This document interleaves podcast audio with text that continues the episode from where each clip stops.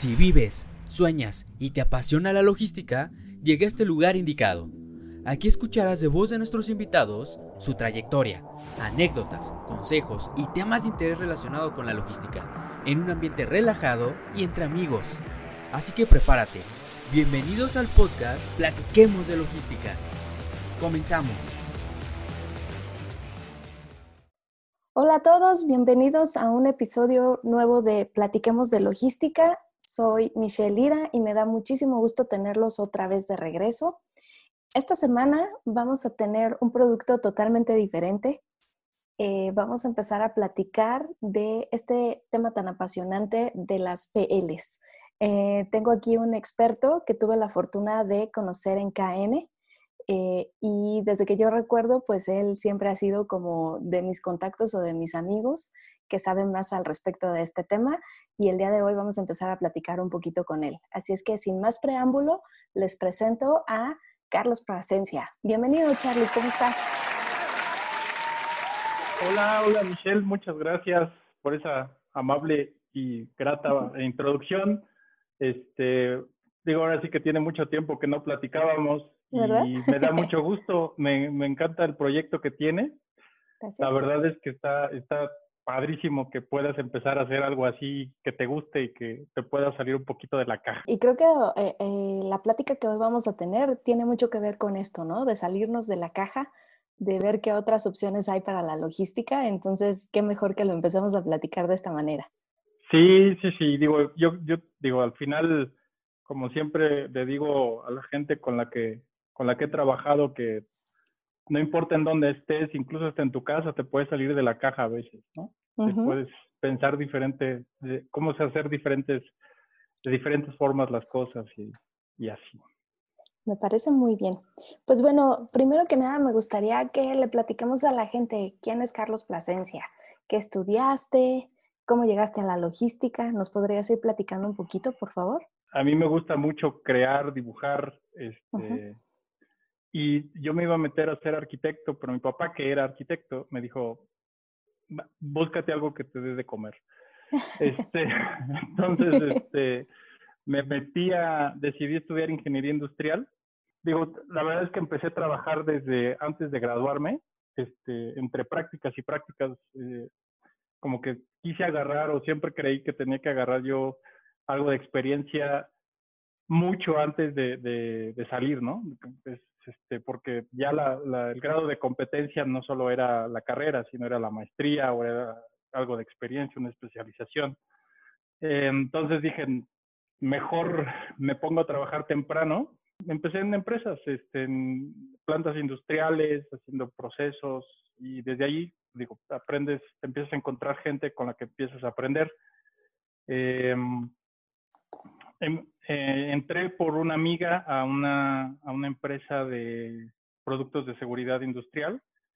Este, esto me llevó a tener como cliente a GM y la verdad es que pues, empiezas saliendo de la escuela y empiezas a los trancazos de a de veras, ¿no? este, y más porque pues, es tu cliente y pues él te va a demandar, no importa si eres recién graduado o si tienes 20 años de experiencia.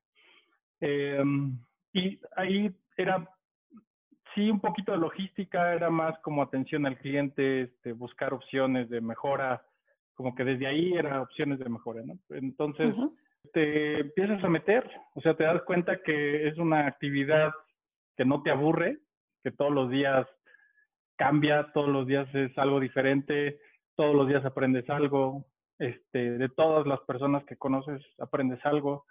Entonces, me empezó a llamar muchísimo la atención.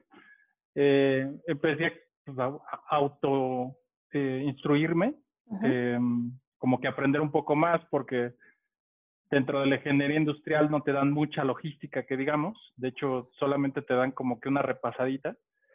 Em, y así fue, prácticamente casi, que será como unos seis años, poquito este, de carrera en puras operaciones, en planeación, este, en logística de almacenes, en logística de distribución.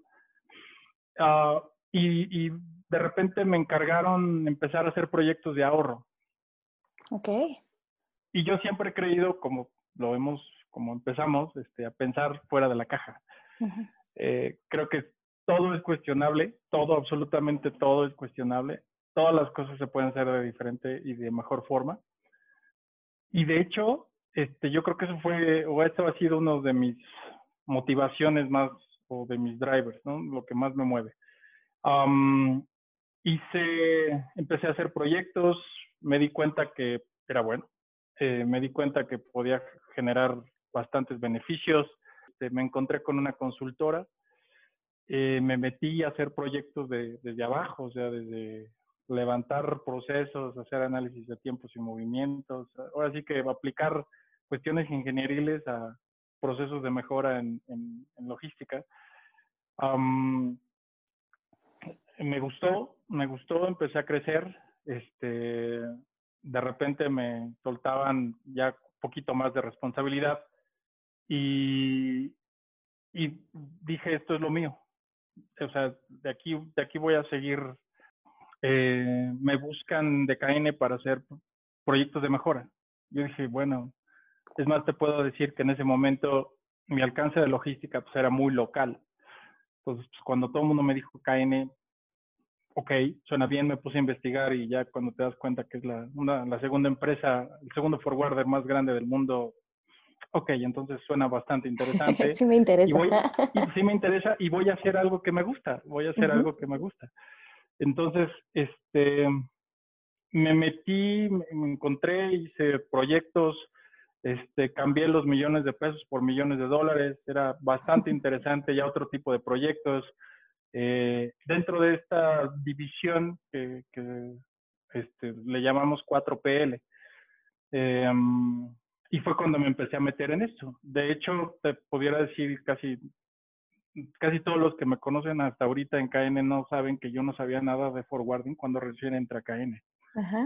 Y digo, poco a poco, pues me tuve que meter a leer, me tuve que meter a estudiar, este, aprender de tomar cursos, aprender de la gente que ya sabía y de repente todavía había varios clientes que me agarraban con este, algunas preguntas que yo no sabía contestar y no, no, no, no hay forma de que los engaño. Entonces, pues desde ahí pasó todo esto y, ah, me acuerdo que tuvimos un año complicado, el primer año, este, muy pocos en México, esto fue en el 2012, muy pocos en México conocían el concepto, este, y todo, te puedo decir que ahorita, a, este, a ocho años de que empecé este, en este tema, todavía ahorita, justo ahorita le estaba contestando a una chica este, que sí, que sí le podía explicar lo que era un 4PL, pero no solamente en el, en el medio, o sea, en general, los mismos clientes a veces piensan en una torre de control y la torre de control pues, a veces la consideran como una persona que está ahí a un lado y casi casi lo mandan a, sacar copias y a preparar el café.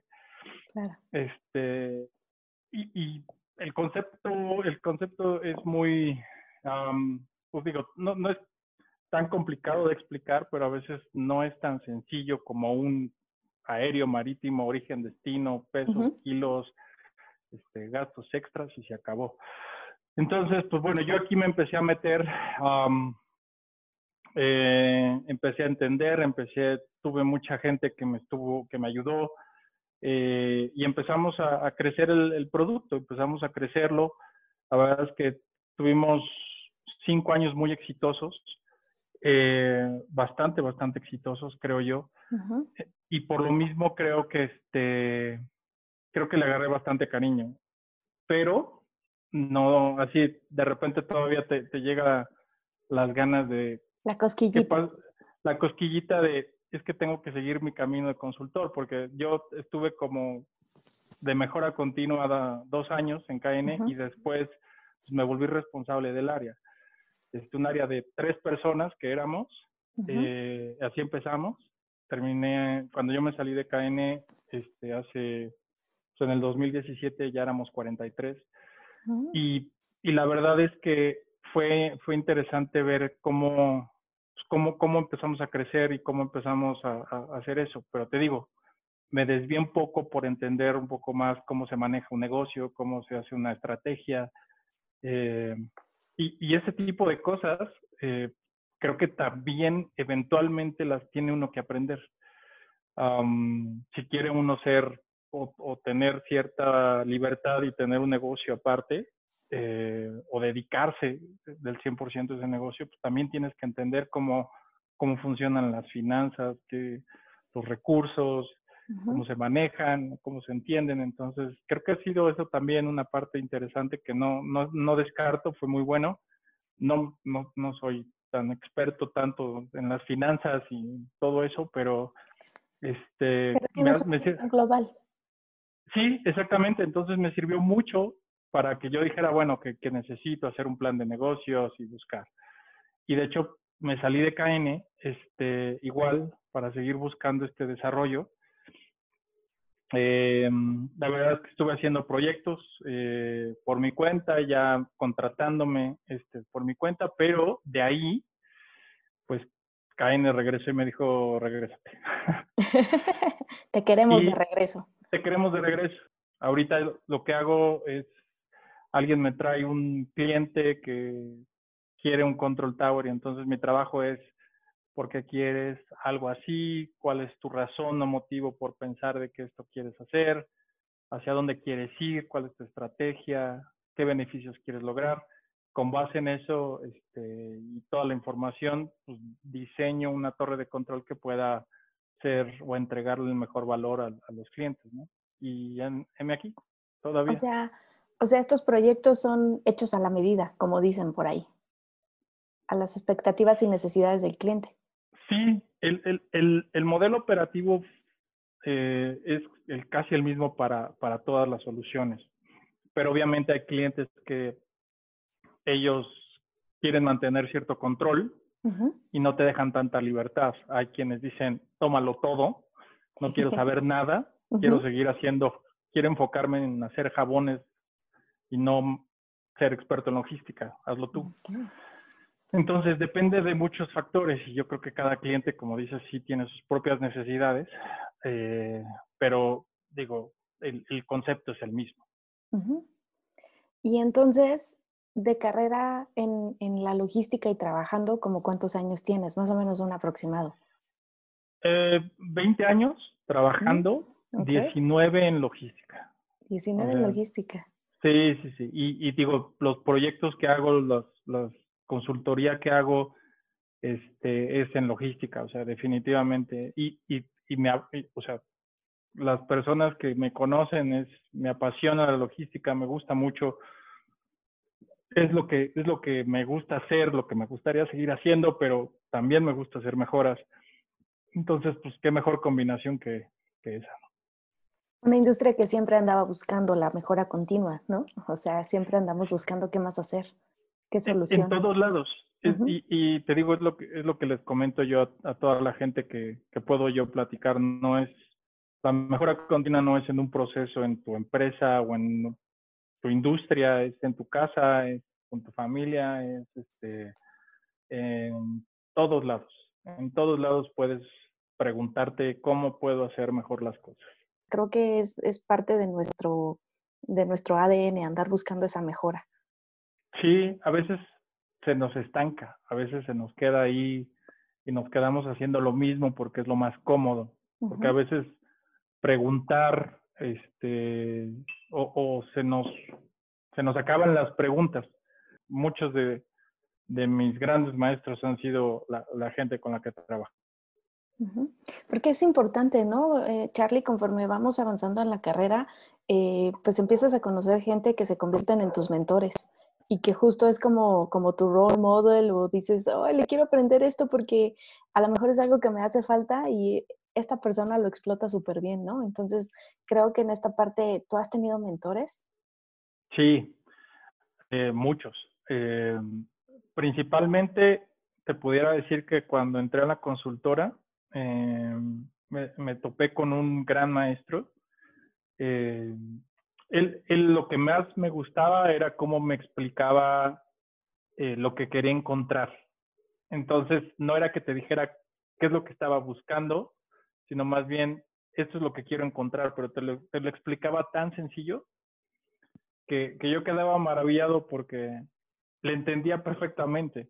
Entonces, pues cuando yo le entregaba algo y tal vez no era, agarraba el mismo nivel de comunicación y te lo explicaba de una forma tan coloquial, hasta chistosa. O sea, agarraba los ejemplos más, lo, lo, que menos te esperabas, así te explicaba las cosas. Y eso, la verdad es que fue bastante, bastante este, bueno para mí, porque justo fue una de las cosas que yo quise aprender. O sea, cómo, cómo, cómo le puedo explicar a alguien de una forma muy sencilla este, qué es lo que tenemos que lograr.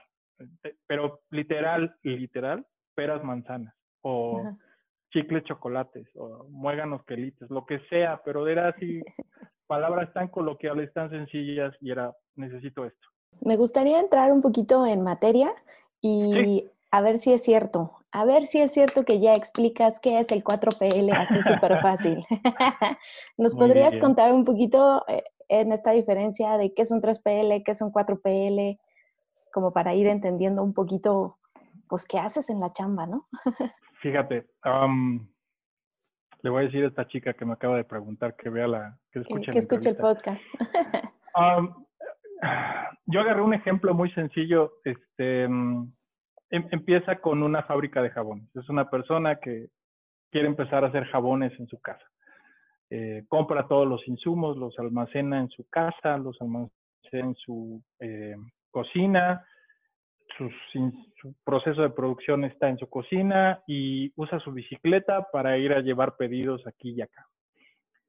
Em, cuando tú eres dueño de toda la cadena, que el almacén es tuyo, que el transporte es tuyo, eh, que tú vas por los insumos, tú ahora sí que los traes y los guardas, eh, eso es un one PL, o sea, es como por donde empieza.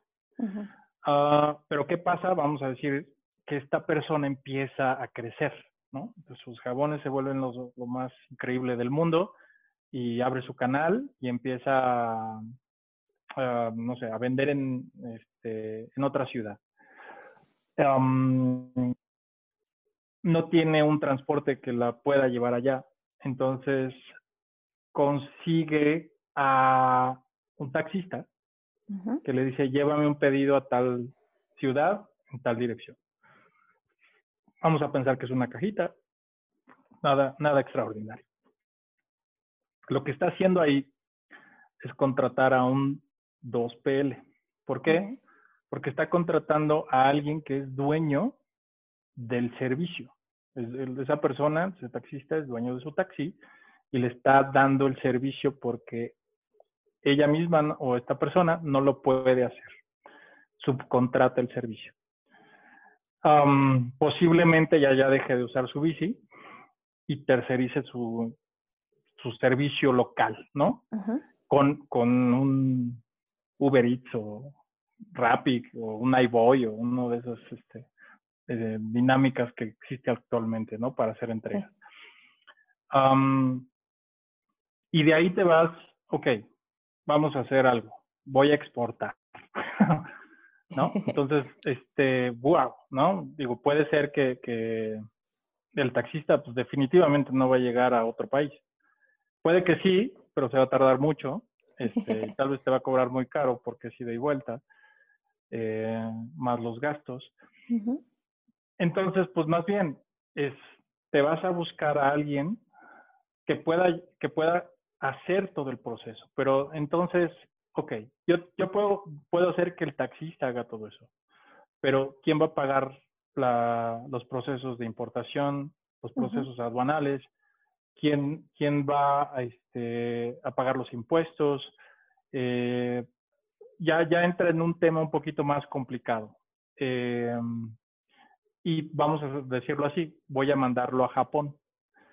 Pues digo, ya el taxista de plano no va a tener un, una, una barcaza para llegar. Entonces, más bien es, necesito a alguien que tenga un, eh, un buque, o sea, que me pueda ayudar. Ok, me voy con una naviera, que son dueños de los barcos, dueños de los contenedores. Por una cajita, ¿cuánto crees que me va a cobrar? O sea, voy a llegar, oye, ¿me puedes llevar esta cajita a Tokio? Se van a reír completamente en tu cara. Entonces, ¿qué, ¿qué tipo de proveedor me podría ayudar a consolidar mi carga, a recibirla?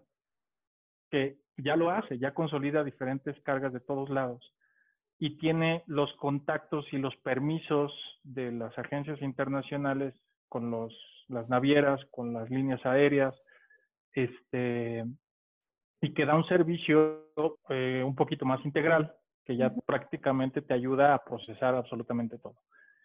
Esos son los tres PL, con los que puedes tú tener cierto alcance sin tener que estar lidiando con un 2PL, porque los 2PL se quedan cortos. Siendo tan pequeño, te queda cortos. Y bueno, ese es un 3PL, ¿no? Ahora, vamos a hacer, eres una fábrica de jabones. Sigue siendo una fábrica de jabones. Buenísimos, ¿no? Ya te están comprando en todo el mundo. Te das cuenta que cuando quieres mandarlo algo a Europa, pues el, el forwarder o el 3PL que tienes trabajando para Asia no es el mejor. Entonces, pues tienes que contratar a otra opción. Contratas a, al otro. Y después vamos a mover a Sudamérica. Ok, ninguno de esos dos es bueno, entonces tienes que contratar a otro. Y luego un tercero que, que te mande a Estados Unidos. Entonces empieza a volver una locura.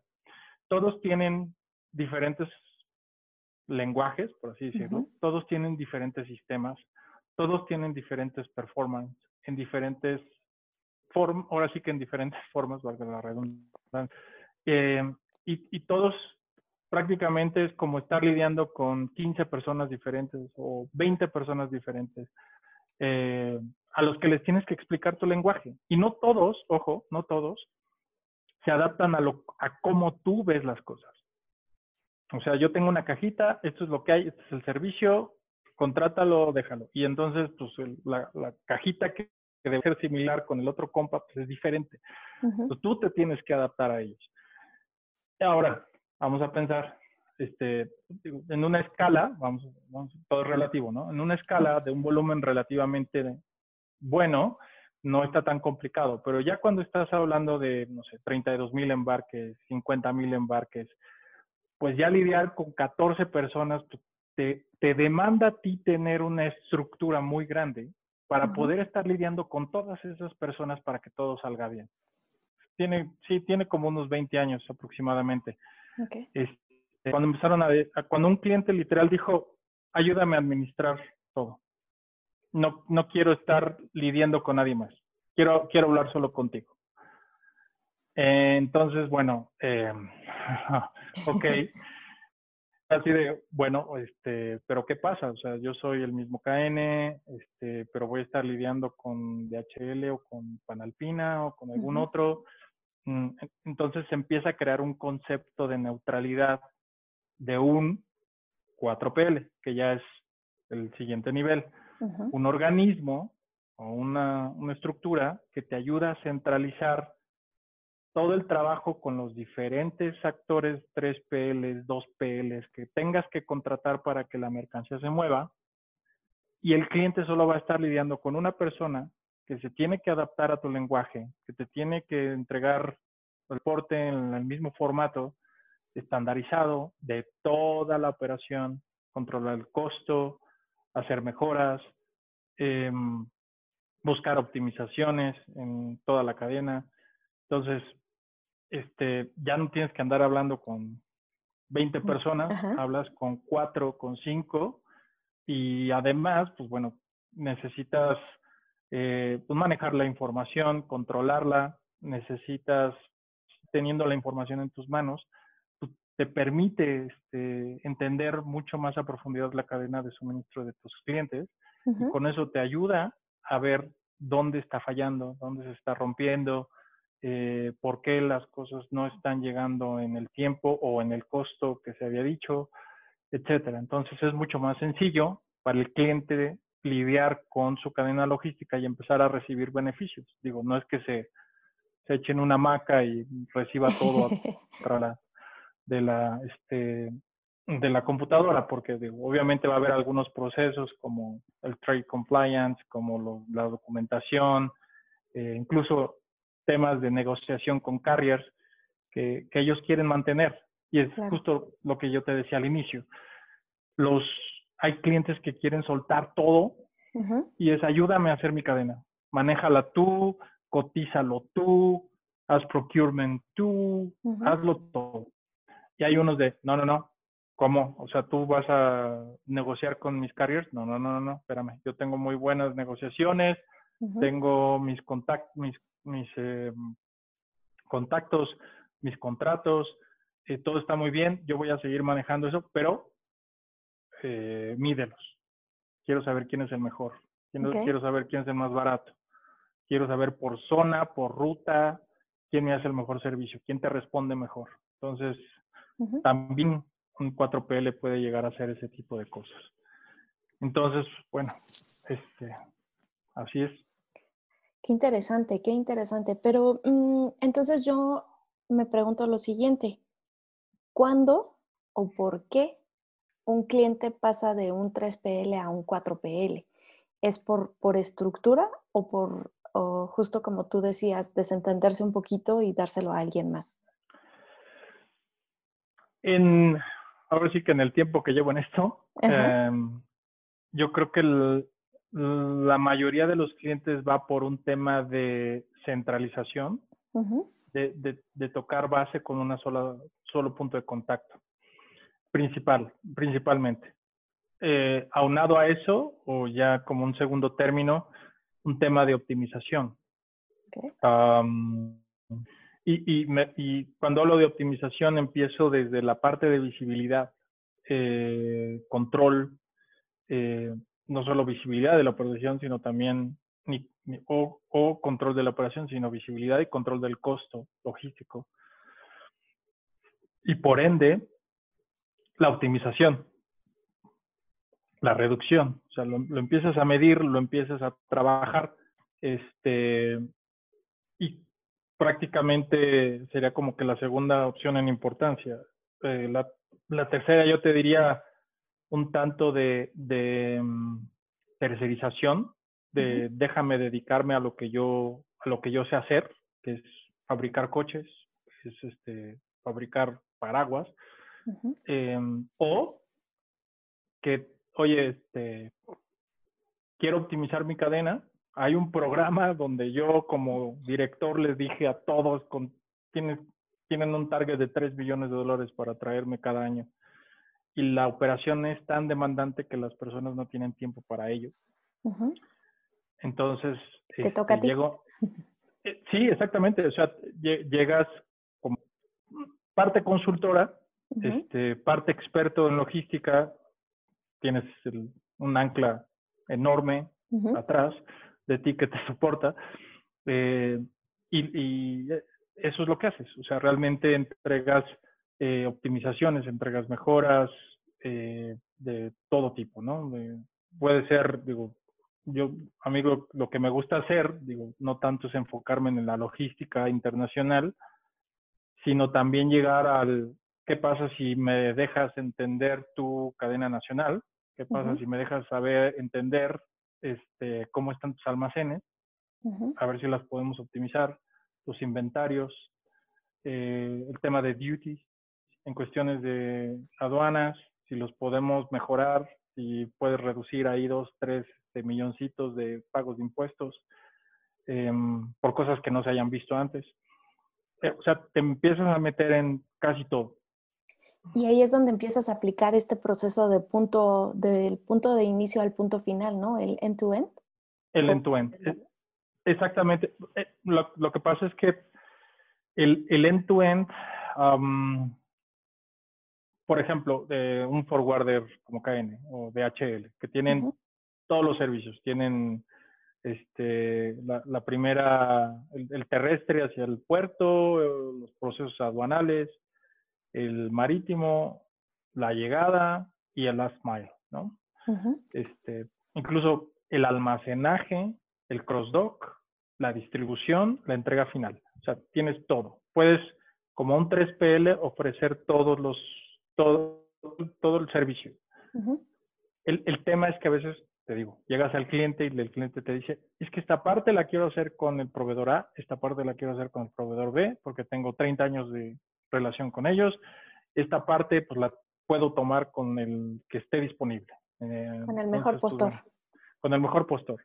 Tiene sus pros, sus contras cada uno de los lados, pero cuando haces end-to-end como un 4PL, no te importa quién está ejecutando la operación tienes a todos los actores que pueden pasar y tú vas a tener visibilidad de toda esa cadena de inicio a fin. Pero no solamente el inicio de la operación, o sea, nosotros, o en la mayoría de los casos, este, empezamos a ver desde las órdenes. Recibimos eh, la orden del cliente y, y, esas órdenes pueden llegar como sea. Normalmente llegan de un X número de planeadores o de compradores que colocan órdenes en el RP porque cada uno quiere algo de algún lado. Entonces, nosotros lo que hacemos, concentras todas esas órdenes y por fechas específicas para que lleguen en tiempo y forma, empiezas a juntar órdenes, empiezas a definir los niveles de servicio, defines los modos de transporte, entonces empiezas a juntar órdenes y las optimizas si quieres llenar más un camión por volumen o por peso, entonces pues, necesitas tres órdenes aquí, seis órdenes acá. Estas pueden llegar a un punto y después las desconsolidas y las distribuyes de otra forma, eh, pero, pero todo empieza desde la orden. Y para mí, o sea, e, ese es el mayor end-to-end que existe. Desde, desde que llega mi orden este, de un comprador, la planeo, eh, ya las órdenes planeadas las convierto en un plan de transporte. Ese plan de transporte lo, convierto en una confirmación de carriers. Y después yo doy seguimiento a que todos los eventos sucedan hasta, hasta que yo tenga que entregar, recojo los documentos, los digitalizo, le entrego la evidencia al cliente y ahí prácticamente se acaba el proceso operativo. Cualquier... Y te digo, no importa cuántos actores tengas en la cadena, cuántos proveedores. Lo tomas todo. El flujo completo, sí. Qué interesante, qué interesante. Y, por ejemplo, bueno, estamos hablando de, KN como forwarder. ¿Cualquier forwarder tiene la capacidad para hacer un 4PL o necesita ingredientes secretos? Ah, mm, buena pregunta. Yo creo que sí, cualquier forwarder podría hacerlo. Este, yo te pudiera decir que uno de, las, de los ingredientes secretos es la masa crítica, o sea, la capacidad y el, respaldo que tiene una, marca. Em, otro sería eh, la tecnología, que digo, ya lo habíamos platicado en otra, en otra plática, el tema de la digitalización. Este, y no todos los forwarders tienen un proyecto de inversión para tener un, ese grado de digitalización o ese grado de alcance. Claro. Este, te pudiera decir que sí hay compañías que hacen 4PL puro, o sea, que son, son integradores. Eh, funcionan, sí, pero pues, son empresas que ya o le invirtieron en una parte tecnológica muy fuerte para poderse tener los contactos por diferentes lados. Y la otra es que, que tengan, eh, sí, este, este alcance de, de, tener esas relaciones con diferentes actores o forwarders o transportistas que pueden ser desde el, por lo menos aquí en Latinoamérica, pueden ser desde el señor que trae a la familia en el trailer y trae un celular de Nokia de esos de cajita, eh, hasta el transporte más equipado, más tecnológicamente desarrollado y con todos los sistemas más, más efectivos, ¿no? Sí, tiene, tiene su chiste, definitivamente.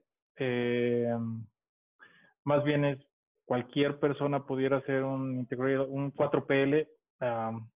yo creo que faltan, tendría que tener muchos, muchos pasos para desarrollarlo, definitivamente.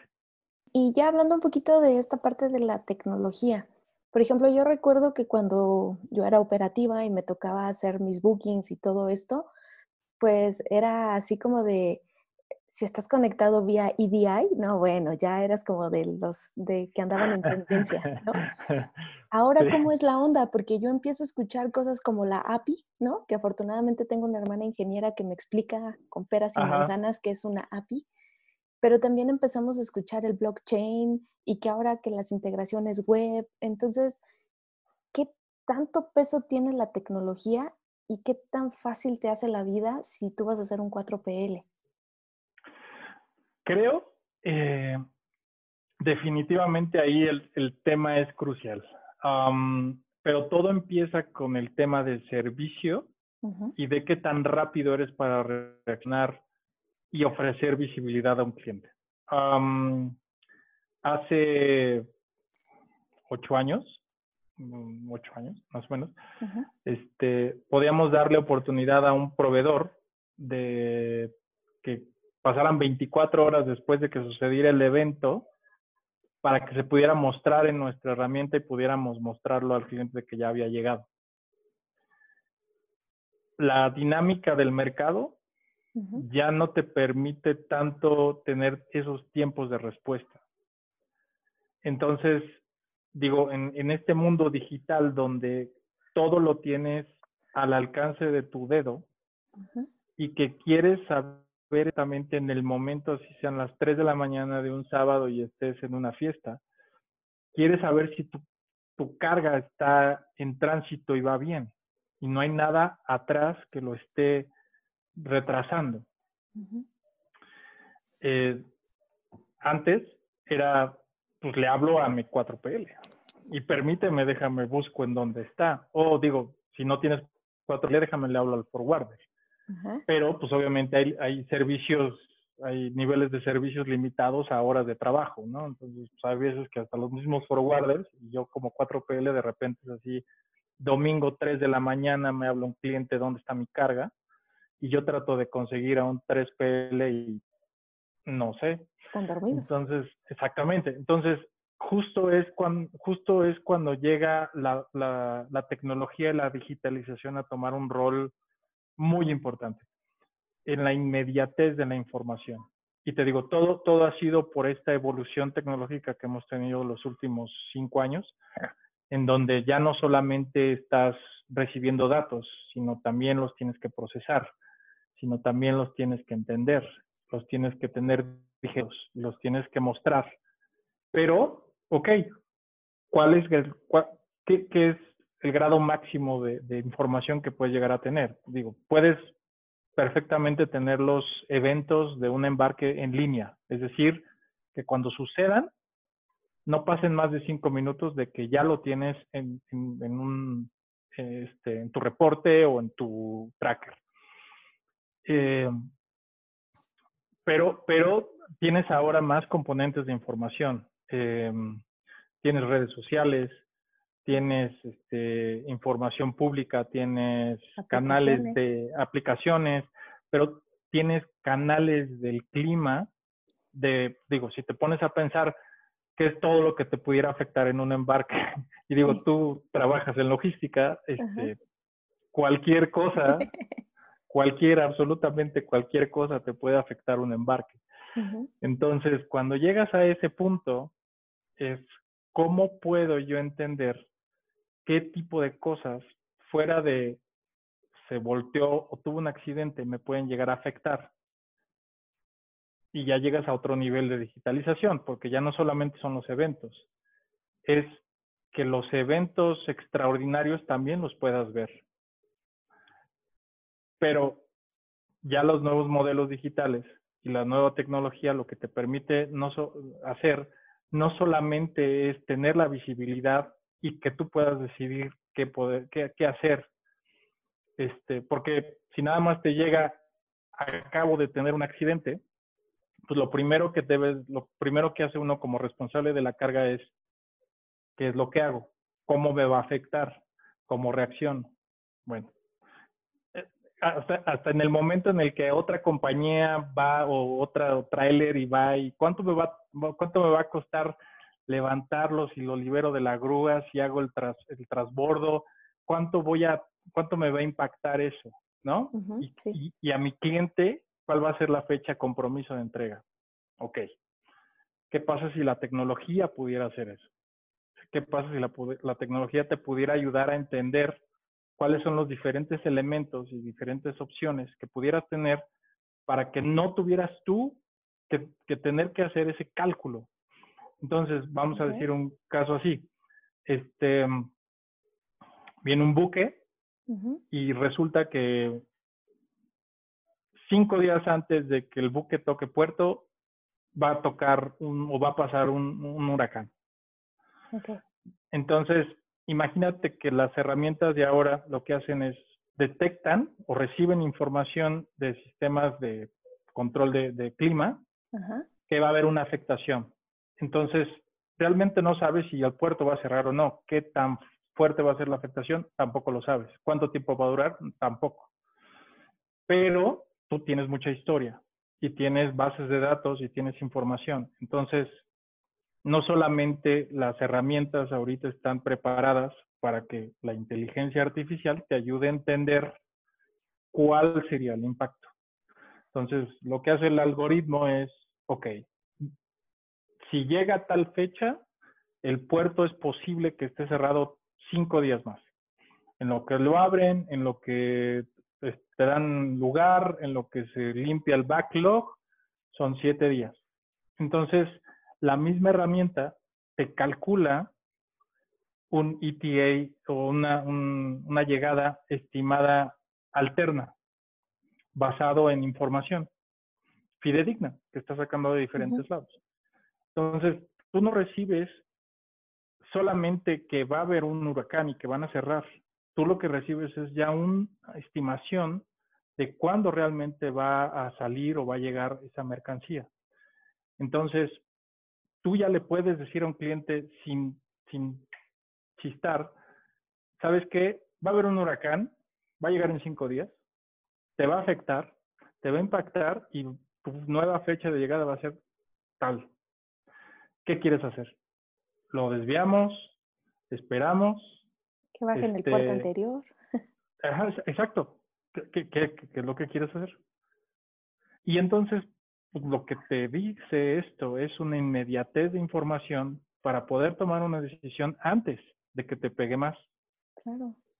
Y una, y una compañía que, pues bueno, puede ser que no sea una crujente y diga, ahí déjalo, no pasa nada, dime cuándo podemos este, empezar a moverlo. O habrá quien te diga, páralo donde esté, bájalo, búscame la forma, lo traemos en tráiler, si no paro planta.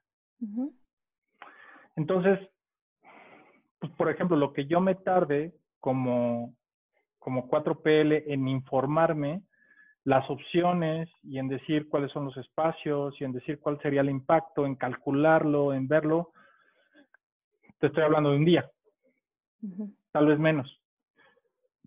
A que si yo le aviso al cliente casi, casi en el momento en el que yo me entero, compadre, no va a llegar, vas a tener una afectación de tanto tiempo. Ahora, digo, esto pasa con el clima, pero una huelga también recibes información de Twitter, recibes información de páginas especializadas de en Chile la huelga en la aduana porque no sé cuál. Y entonces, ¿cuál va a ser la afectación? ¿Cuál es el histórico de, días de impacto, de cierre? ¿Cómo estuvo el, retraso de todas las cargas? Eso lo mete el algoritmo y dice, ok, va a haber una huelga basado en la historia, creo que va a ser te estimo que va a salir esto. Entonces yo ya no tengo como 4PL que andar investigando o rascándole o haciendo cálculos, la misma herramienta te ayuda a hacer eso. Pero es lo que te digo, todo es basado en la inmediatez del informe. Si te estás tardando ahorita en más de, no sé, seis horas en entregar un milestone, un, evento de una cadena logística, pues ahorita un cliente puede decir, mm, este, ¿qué va a pasar? Yo me urge la carga, ¿dónde está? Y entonces tienes que estar pegado al teléfono casi todo el tiempo. Sí. aparte estamos acostumbrados a hacerlo basado en la experiencia, ¿no? O sea, por ejemplo, analizas los disruptores. Por ejemplo, este, esto que comentabas un poco del buque llegando al puerto. Tú me lo estás diciendo cinco días antes de que pase y a lo mejor ahorita, sin tener toda esta tecnología, esta inteligencia artificial que nos echa a la mano, pues tú esperarías un día antes de que llegue el buque porque ya te están avisando o te están lanzando un comunicado oficial donde te están diciendo que van a parar operaciones en puerto. Y ya eres reactivo y con lo que tú me estás diciendo estás analizando estos disruptores proactivamente y cinco, antes del, cinco días antes del impacto ya puedes empezar a decir, vuélame mercancía, eh, en lugar de traerlo de Alemania, tráemelo de Estados Unidos por una caja. Wow. Exactamente. Wow, ahora sí me dejaste eh impresionada.